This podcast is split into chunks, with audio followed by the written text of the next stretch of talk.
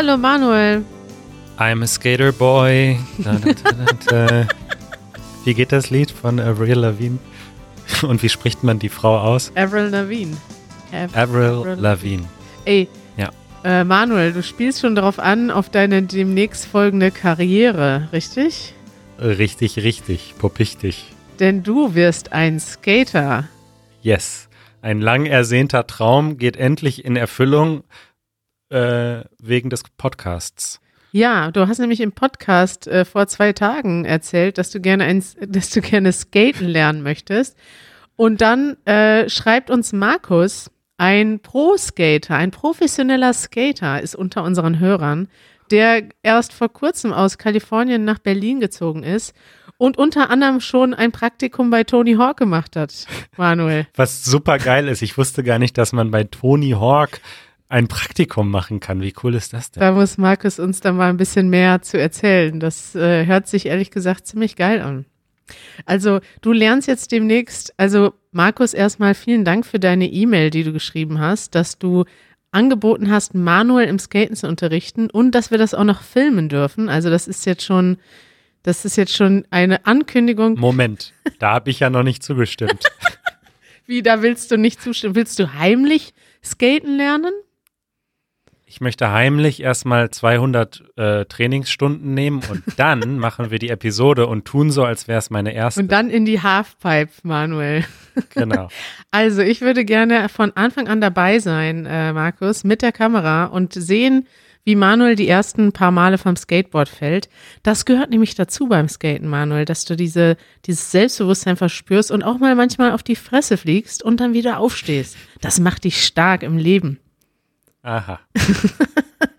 ich habe mich total gefreut über. Kennst du das? Manchmal kriegt man so E-Mails, die sind so geil, da lacht man einmal laut auf. Da, da sitze ich so heute Mittag hier, wann kam die E-Mail? 14.24 Uhr und ich so, haha, so ungefähr habe ich reagiert auf Markus E-Mail. Ich habe leise in mich hineingelacht, aber das ist einfach der Unterschied zwischen dir und mir. Ich habe mich direkt gefreut. So, Manuel, du hast im Podcast gesagt, du willst skaten lernen. Und jetzt wirst du vom Ex-Praktikanten von Tony Hawk unterrichtet. Und ich freue mich jetzt schon auf die nächsten Sachen, die du demnächst lernst. Ich warte ja noch auf den Salsa-Tänzer, der sich meldet. Ja, aber zum Programmieren haben sich auch mehrere Leute äh, über Patreon gemeldet, Echt? einige unserer Mitglieder, und haben sehr gute Tipps gegeben, äh, wo ich, äh, wo ich das am besten lernen kann und äh, sehr aufmunternde Worte. Also äh, jemand hat geschrieben, dass ähm, er mir schon viele, viele Stunden zugehört hat und dass er definitiv der Meinung ist, dass ich der geborene Programmierer bin. das finde ich interessant. Woran hat er das denn gemerkt? An meiner äh, analytischen Art und Weise zu reden. Richtig und fehlerfreien Logik, die ich hier jeden zweiten Tag unter Beweis stelle. Genial. Das ist schön. Schön, schön, schön. Was war denn schön? Kari, ähm, heute fühle ich mich äh, so wie du vor ein paar Tagen. Ja. Total so zittrig. Hast du äh, Alkohol getrunken? Nee. Oder Koffein? Ja. Oder hast du ein koffeinhaltiges Alkoholgetränk getrunken? N nee. Gibt's das? ähm, ja, klar. Äh, es gibt ja Kaffeelikör. Ach so. Nee, ich habe äh, den gleichen Kaffee getrunken, den ich sonst auch trinke, aber er war irgendwie stärker. Warte mal, warum? Äh, weil du die Milch vergessen hast. Nee weil du den stärkeren Kaffee genommen hast. Es gibt ja unterschiedliche Mildegrade. Nee. Äh, wieso könnte denn der Kaffee stärker sein? Weil deine, weiß ich nicht, erzähl's mir. Ich habe mir eine hochleistungs-elektronische Kaffeemühle gekauft. Und wieso ist der dann stärker? Ja, das habe ich mich dann auch gefragt. Ich glaube, ich habe einfach in dem aus, aus aus Freude und Übermut sehr viel äh, dann gemahlen ja. und mir mit sehr viel Kaffeepulver einen Kaffee gemacht. Außerdem könnte es auch noch daran liegen, dass die Kaffeemühle kurz nach meinem Frühstück ankam und ich dann natürlich sofort das Ganze testen musste und sofort quasi einen zweiten Kaffee gemacht habe, Ja. kurz nachdem ich meinen Frühstückskaffee getrunken hatte. Und vielleicht war es einfach zu viel Kaffee. Aber geschmacklich kann ich dir jetzt schon sagen, ist das äh, die beste Investition des Jahres gewesen. Wirklich? Ist das so ein Unterschied, ob du das mit einer elektrischen Mühle klein machst oder mit so einem Handding? Ja, weil mit dem Handding äh, kannst du es niemals so fein einstellen. Also erstens, wenn du es richtig fein einstellst mit der Handmühle, dauert es viel zu lange. Und zweitens, so fein wie diese elektrische das jetzt äh, hinkriegt. Also es ist so eine richtig professionelle, wie, wie sie auch in manchen Cafés steht. Ähm, so fein kriegt man das nicht mit einer Handmühle. Und das ist tatsächlich ein sehr großer äh, Geschmacksunterschied. Weißt du was, Manuel? Ich, ich gönn dir das, dass du jetzt von, von deinem, vor ein paar Wochen hast du bei Wer wird Millionär gewonnen und bisher liegt das Geld einfach nur auf dem Konto rum und jetzt kaufst du dir mal was Schönes, was dir Freude bereitet und dir einen zittrigen Tag. und das Ja. ist einfach nur schön. Du hast dir eine, eine elektrische Kaffeemühle gekauft. Ja, und ich sag dir, das ist halt einfach so die pure Lebensqualität für mich. es ist so, weißt du, so ein richtig geiler Espresso mit aufgeschäumter Hafermilch. Ja, Es gibt kaum was Schöneres. Es, oft liege ich abends im Bett und schlafe ein und freue mich schon auf das Frühstück, weil ich weiß, dann, dann kann ich wieder Kaffee trinken. du bist echt So viel Lebensqualität ist das für mich. Das ist echt der Hammer. Ich finde das total äh, bewundernswert, dass du so bescheiden bist und einfach gar keine Bedürfnisse an das Leben hast. Du hast Geld gewonnen, oh ja. Andere Leute, stell dir mal vor, Janusz hätte 100.000 Euro gewonnen. Der würde, der würde, der würde den ganzen Tag das, dies und das kaufen. Ihr seid da sehr unterschiedlich aufgestellt. Äh, Janusz' ganzer Spaß besteht darin, sich viele Sachen zu kaufen. Und dein Spaß besteht darin, abends an äh, den Kaffee am nächsten Morgen zu denken. Ich finde das sehr ähm, herrlich. Ja, ich bin übrigens mit Janusz neuem E-Fahrrad gefahren, Ah ja? E-Bike, Ja. Und? und äh, es geht ab. Ja, das ist doch mal eine gute Investition, ne? Ja. Wer mehr über das E-Bike hören möchte, soll sich den Podcast anhören äh, in der Fluent Show, wo wir zu Gast waren. Da hat Janusz von seinem Fahrrad erzählt? Ja. Oh nein. Und das Witzige war, dass ich schon vor der Sendung, weil wir haben so ein bisschen ähm, geskypt, die Kerstin und ich, äh, während wir auf Janusz gewartet haben. Und ich habe das schon vorher gesagt. Ich habe schon gesagt, warte ab. Wir werden, Janusz wird irgendwann anfangen, vom E-Bike zu erzählen. Und tatsächlich, so nach der Hälfte der Sendung, äh, hat er es irgendwie geschafft, das Thema aufs E-Bike zu lenken. Und dann haben wir sicher eine Viertelstunde darüber geredet. Nein, das gibt's ja nicht. Ja, Janusz, ich Ja. finde das sehr äh, auch, auch bewundernswert, weil er hat eine sehr kindliche Energie für Dinge einfach, die, Ja. die er sich wünscht und die er sich dann entweder lange sich darauf freut oder sich dann kauft in dem Moment. Und dieses E-Bike, da träumt er schon seit, hat er schon seit Monaten von geträumt, äh, eigentlich seit Jahren von geträumt. Und jetzt, äh, das Tollste ist dann, wenn er ungefragt Leuten die ganze Zeit erzählt von sei, seinen ganz neuen, äh, seinen neuen Errungenschaften oder Erkenntnisgewinnen. Und da ist, hat Janusz eine sehr positive, fast kindliche Energie, finde ich. Ja, ja. Und das finde ich auch sehr schön. Das Einzige, was ich immer etwas, ähm, was für mich persönlich immer etwas schmerzlich ist, ist, wie schnell er diese Entscheidung trifft. Ja, Ja, also dieses E-Bike, das wurde irgendwie an einem Tag entschieden, dass das nee, gekauft nee, wird. nee.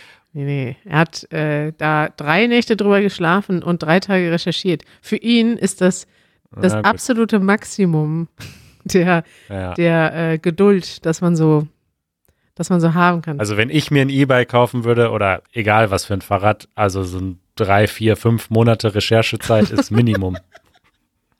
Ja, geil. Das ist wie äh, mein Freund Konrad. Der hat sich auch ein E-Bike gekauft und der hat dann nach dem, also schon vorher viel gegrübelt und jetzt grübelt er immer noch darüber und macht so Testfahrten am Rhein und stellt fest, wenn man flach fährt, bringt einem das E-Bike gar nicht so viel. Also wenn du so auf langer Strecke fährst, weil dann, das ist ja, Ja. oft gedrosselt auf 25 km/h. Und er meinte, er fährt normalerweise schneller als 25 km/h, aber jetzt mit diesem dicken Ding, das ist ja auch schwer, kannst du dann Ja. gar nicht viel schneller fahren. Ah, das ist interessant. Ja, man kann sich über E-Bikes lange unterhalten. Interessantes Thema. Alles elektrisch hier heute. Kaffeemühlen, Fahrräder. Ist das so eine Kaffeemühle, wie wir die im Büro haben, Manuel? Oder wie stelle ich mir das Ding vor? Du kippst die Bohnen rein, drückst einen Knopf und dann machst und dann ist fertig? Ja, grundsätzlich ist es das System. Ich muss dich allerdings, also ich will eurem, unserem Büro jetzt nicht zu nahe treten, aber das ist halt so eine günstige Kaffeemühle, die die Kaffeebohnen nicht wirklich malt, sondern eher so zerhackt. Mhm. Und das ist ähm, nicht das Gleiche. Also die, die ich jetzt habe, die ist schon noch mal eine Ecke größer, sag ich mal. Und äh, So, das normale Klischee ist so mein Haus, mein Auto, mein Boot. Bei Manuel Salman ist es meine mein elektrische Rennrad, mein Rennrad. meine Aeropress und meine Kaffeemühle. Freut mich. Also meine Kaffeemühle ist schon ein bisschen größer als deine Kaffeemühle. Also Der klassische, äh, die klassische Nerd-Competition hier. Ja. Freut mich, Manuel, dass du etwas Schönes Neues hast. Du, ich habe noch eine schwierige Entscheidung für dich. Eine schwierige Entscheidung. Manuel, ich habe heute mal eine Entscheidung für dich. Und zwar geht es darum, würdest du eher sagen, dass du gerne die Wahrheit sagst oder lügst du auch manchmal? Ich würde sagen, dass ich Schwierige ist schon, das ist noch nicht die Entscheidung. tendenziell eher die Wahrheit sage. Also du sagst gerne die Wahrheit, ja? Hm, Ich weiß nicht, ob ich gerne die Wahrheit sage, aber ich lüge sehr ungern. Ah, okay. Weil ich finde, das ist so, das ist mit sehr viel mentaler Energie und Komplexität und zukünftigen Problemen meistens verbunden und deswegen äh, lüge ich ungern. Ja, aber wenn jetzt so eine kleine Sache ist, die dir nichts viel bedeutet, zum Beispiel jemand fragt dich, wie sieht mein neuer Pullover aus und du findest den hässlich, würdest du dann sagen, ich finde den hässlich? Kommt auf die Person und die Situation an. Also bei manchen Leuten ja. Ja, bei manchen Leuten ja, bei manchen nein. Das, da muss man wissen, was der, was, was die wirkliche Frage ist, Ja. sozusagen. Gut, Also was, was mit der Frage gemeint ist. okay. Also jetzt kommt es nicht auf die individuelle Situation an, denn die schwierige, schwierige Entscheidung für dich lautet, würdest du lieber für den Rest deines Lebens nur noch die Wahrheit sagen können oder immer lügen müssen? Nur noch die Wahrheit sagen können. Wow, das war schnell. Definitiv. Weil wenn du nur noch, also das ist ja, das ist ein interessanter, das ist eine interessante Idee für einen Film. Gab es nicht mal sogar so einen Film? Äh, es gab auf jeden Fall mal so einen Film, wo jemand nicht mehr lügen konnte, oder? Ja, das, Äh, äh, so eine furchtbare Comedy irgendwie. das ist, glaube ich, so ein bisschen die ähm, Premise auf Deutsch. Die, Wir sind die besten Deutschlern-Podcaster hier. Wie sagt man das auf Deutsch? ja, ich kenne das Wort nur auf Englisch.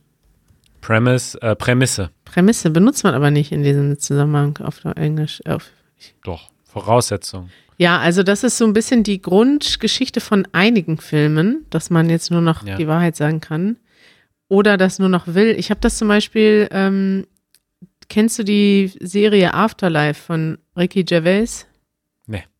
Ich habe die auch noch nicht geguckt, aber ich habe schon mehrfach ihn in Interviews darüber sprechen hören. Und da ist das auch so die Grundvoraussetzung, also die, die Grundidee, dass ähm, der Mann verliert seine Frau und will eigentlich dann Selbstmord begehen, weil er keinen Sinn mehr sieht in dem Leben auf der Welt. Und wird dann aber irgendwie davon abgehalten und denkt dann so, okay, scheiß drauf, ähm, ich mache jetzt, was ich will. Und er erzählt dann halt auch immer, die äh, sagt allen Leuten ehrlich, was er denkt, weil er denkt, er bringt sich ja eh bald um und alles, was er jetzt macht, hat keine sozialen Konsequenzen mehr.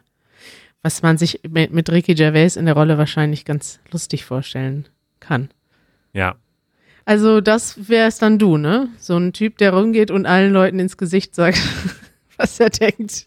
Ich finde es einfach einfacher als, also wie soll das auch funktionieren, immer zu lügen? Das ist ja, Du kannst ja was Nee. leicht anderes sagen als das, was du wirklich denkst, aber nicht komplett das Gegenteil. also ich habe jetzt mal eine Frage. Wie bist du auf diese Entscheidung gekommen? Weiß ich nicht. Ich habe so eine ganze Notiz, da schreibe ich mir immer so Themen rein, wenn die mir einfallen und ähm, die war schon länger da drin. Ah. Was würdest du denn wählen? Das ist nicht die Frage, Manuel.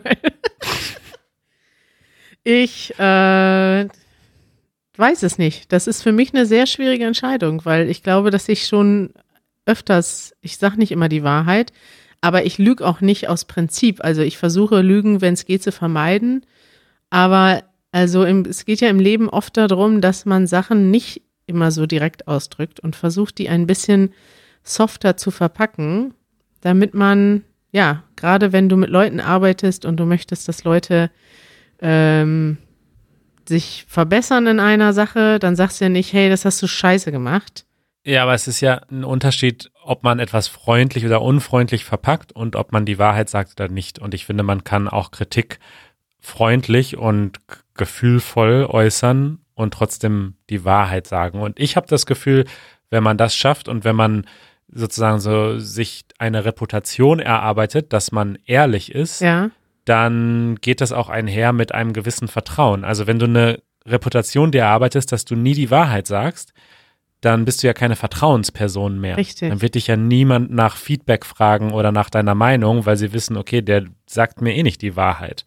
Und dann hätte ich lieber das Problem, dass ich ab und zu anecke und Leute denken, oh, mit dem, der ist mir irgendwie zu unfreundlich, als dass ich das Problem habe, dass keiner mich ernst nimmt. Du hast mich überzeugt, Manuel. Ich bin jetzt auch Team Wahrheit.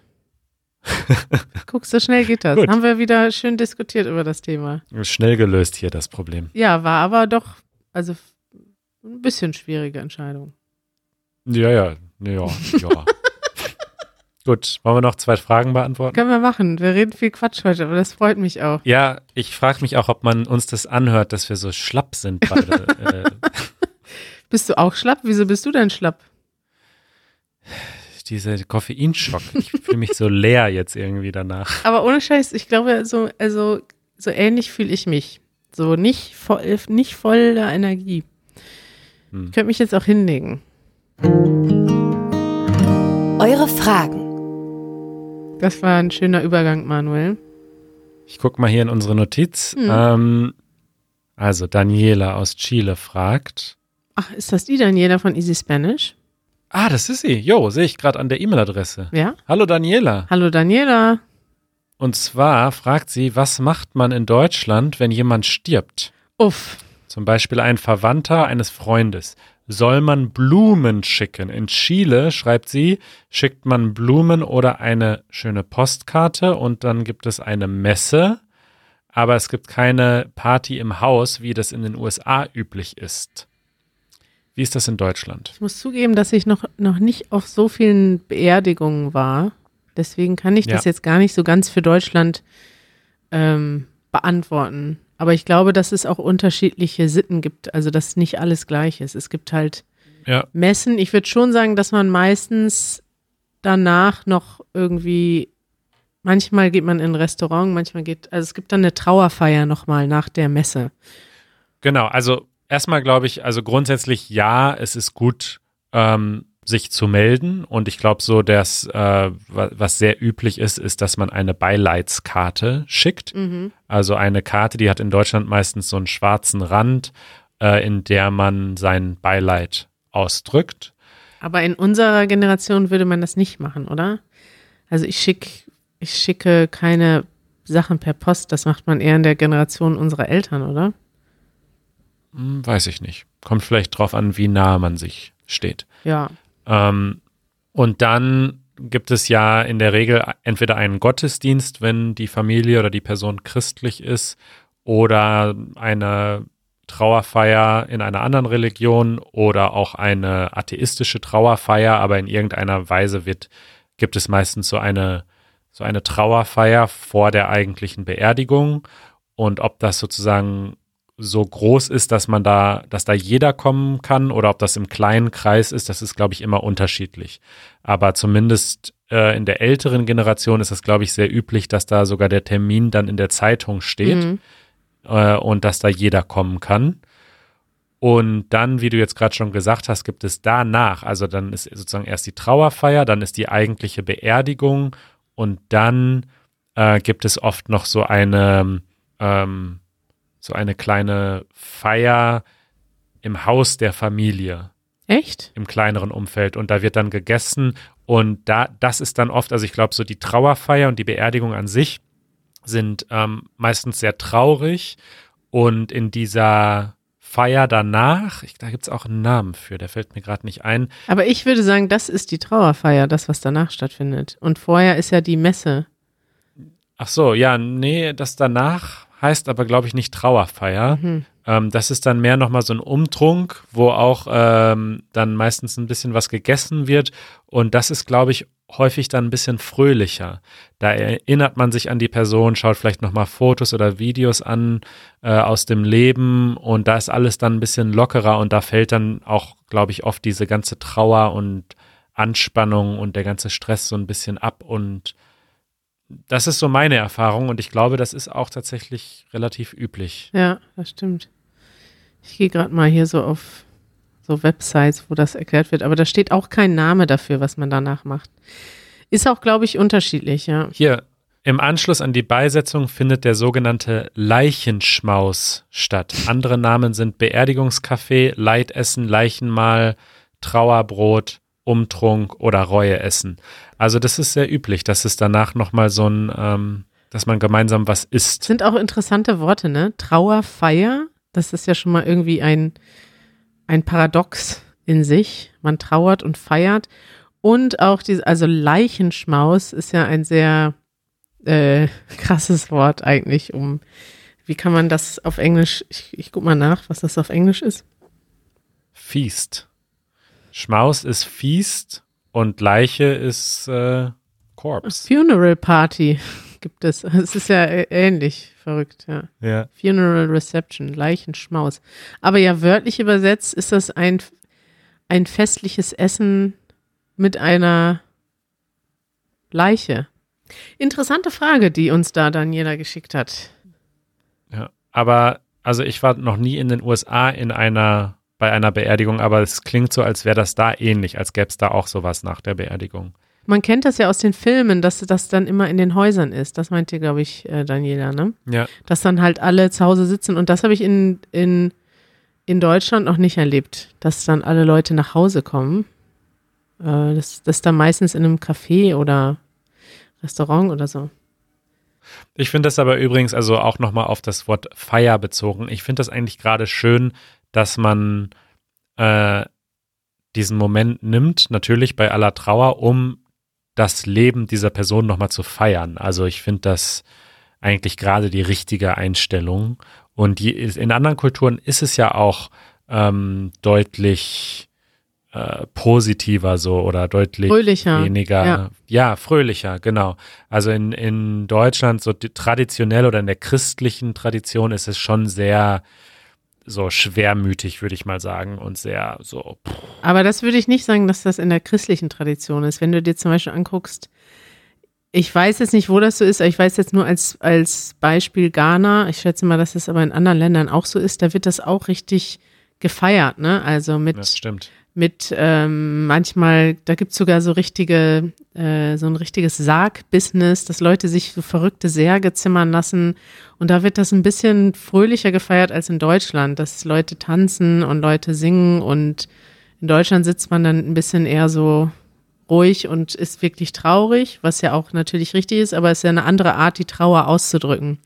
Du drückst die Trauer durch Stille aus und es gibt eben auch Länder, also ich kann dir jetzt nur Ghana als Beispiel nennen, aber ich schätze, dass unsere Zuhörer dann noch mehr äh, Länder kennen, wo Trauer auch also lauter und fröhlicher und emotional positiver ausgedrückt wird. Das stimmt. Finde ich eigentlich schön, würde ich mich mehr freuen. Ich, das ist in Deutschland ist das tatsächlich so ein Tabuthema und n, natürlich ist der Tod ein unangenehmes Thema, aber das hat ja auch eine ganz besondere Funktion, dieses Abschiednehmen, das Gemeinsame und wieso nicht das auf eine fröhliche Art und Weise machen und wie du schon gesagt hast, das Leben der Person feiern und nicht den Tod. Man feiert ja nicht den Tod, sondern das Leben, das diese Person gehabt Richtig. hat. Ja. Ja, würde ich mir für meine Beerdigung irgendwann auch wünschen. Hast du einen Willen? Nee, habe ich nicht. Du? Du bestimmt, ne? Du hast alles organisiert, Manuel.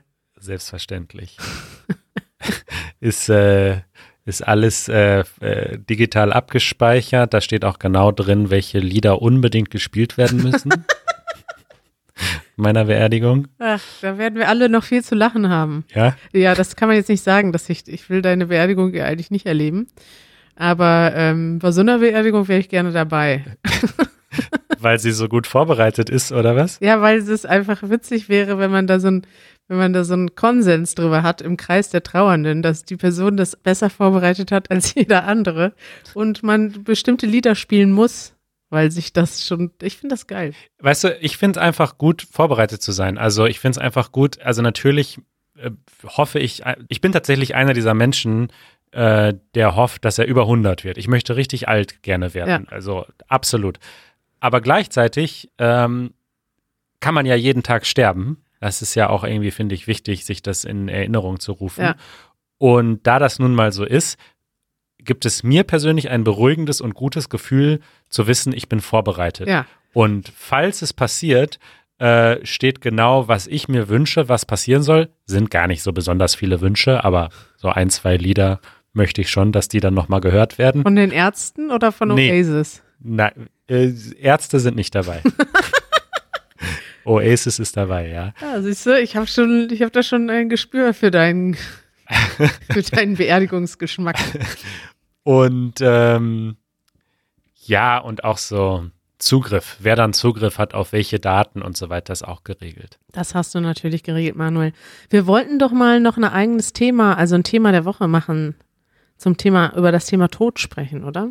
Ja, so aus philosophischer Sicht, ne? Ja, bin ich gespannt drauf. Ja, finde ich gut. Ja, Ja, spannende Frage, Daniela. Jetzt haben wir da richtig lange drüber geredet. ziemlich äh, viel drüber geredet, ja, das stimmt.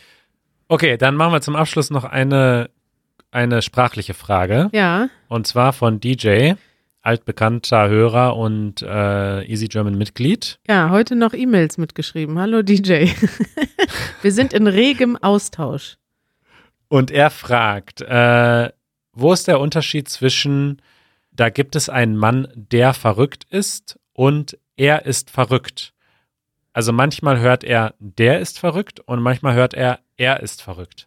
Das ist eine sehr interessante Frage, DJ. Und zwar gibt es ja, also er ist ja das Personalpronomen, er ist verrückt. Und der ist eigentlich ein, also wenn du jetzt sagst, es gibt einen Mann, der verrückt ist, dann ist das ja ein Relativpronomen. Also das steht in Relation zu dem Nomen davor. Also das ist dann in einem Nebensatz, ne? Das ist der Mann, das ist ein Mann, der verrückt ist, der Mann. Aber dieses der kann auch alleine stehen und glaube ich, das ist das, was die Leute verwirrt, dass es ein Relativpronomen sein kann, ein Artikel und es kann auch ein Demonstrativpronomen sein. Ich will jetzt die Leute nicht mit zu vielen google das auch nochmal, ne, um sicher zu gehen. Ich, ich will jetzt die Leute nicht mit zu vielen Fachwörtern ähm, nerven, aber ein Demonstrativpronomen kann quasi auch alleine stehen und das betont eine Sache. Also du kannst zum Beispiel sagen, wenn du fragst, wer ist schuld, dann kannst du antworten, der ist schuld und dann zeigst du auf diese Person und du betonst also diese Person. Du kannst auch sagen, er ist schuld, aber der Unterschied wäre sowas wie zwischen it's his fault und or, oder it's this guy's fault. Also du betonst quasi dieser eine Typ, der ist schuld.